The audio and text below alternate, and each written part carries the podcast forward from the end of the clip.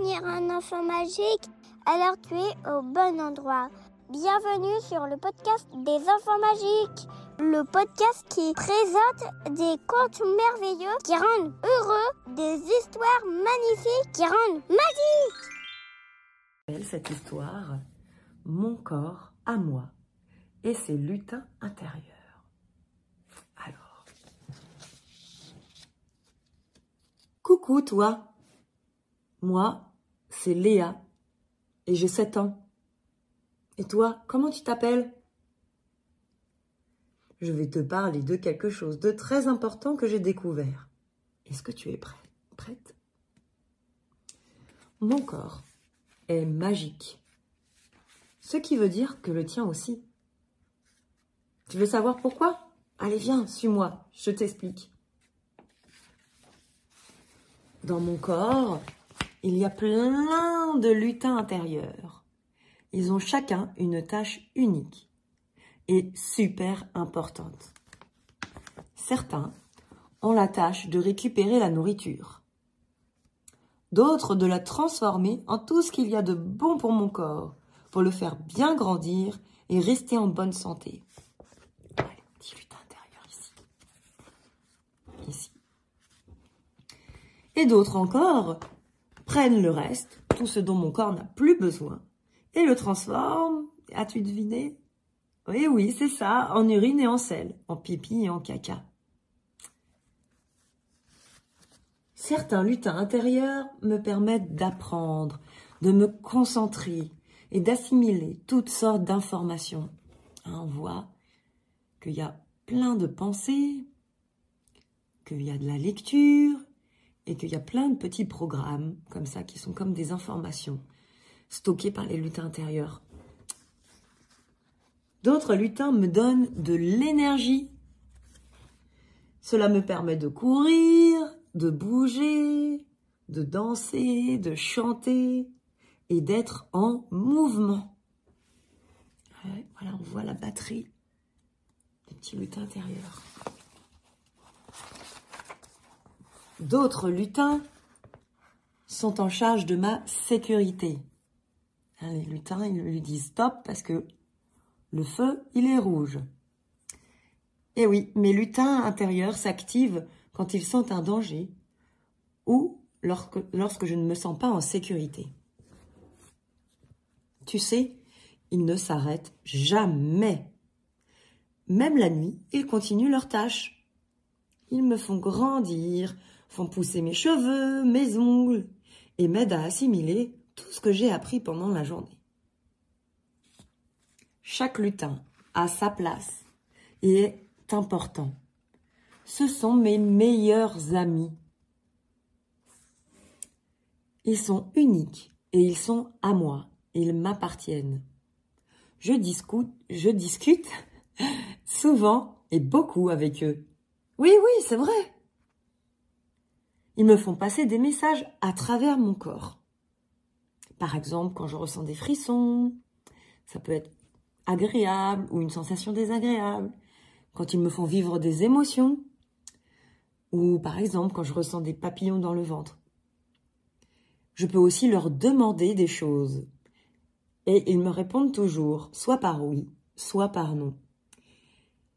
Par exemple, pour moi, quand c'est oui, alors je me sens léger, doux et agréable, c'est doux et léger et agréable à l'intérieur de moi, dans mon corps. En revanche, quand c'est non, c'est lourd, ça, peut faire mal, en tout cas c'est désagréable, c'est pas vraiment correct pour moi.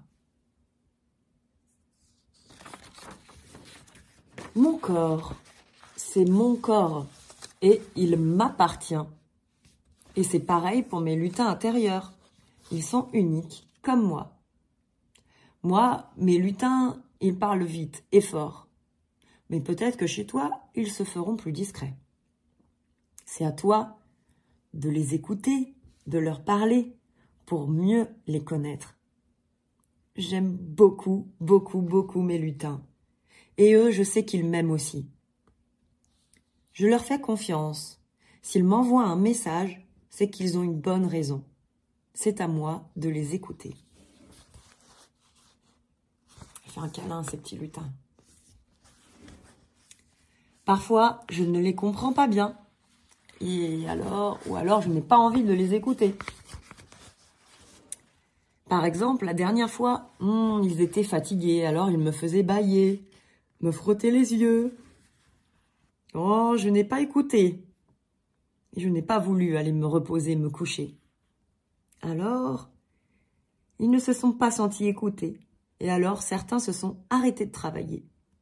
Et donc, je suis tombée malade. C'est pour ça que je prends soin de mes lutins. Il y a toujours une bonne raison pour qu'un lutin intérieur s'arrête ou se sente perdu. Et comme ce sont mes amis, je prends le temps de les écouter et de les respecter.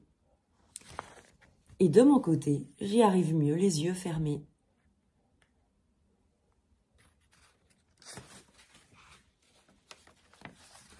Quand mes lutins me font sentir qu'une situation n'est pas juste ou bonne pour moi, ils me font sentir un grand non dans mon corps.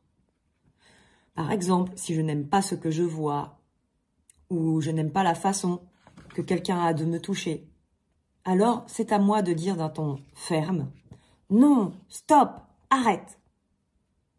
Les lutins savent toujours ce qui est bon pour moi, et ils ont raison.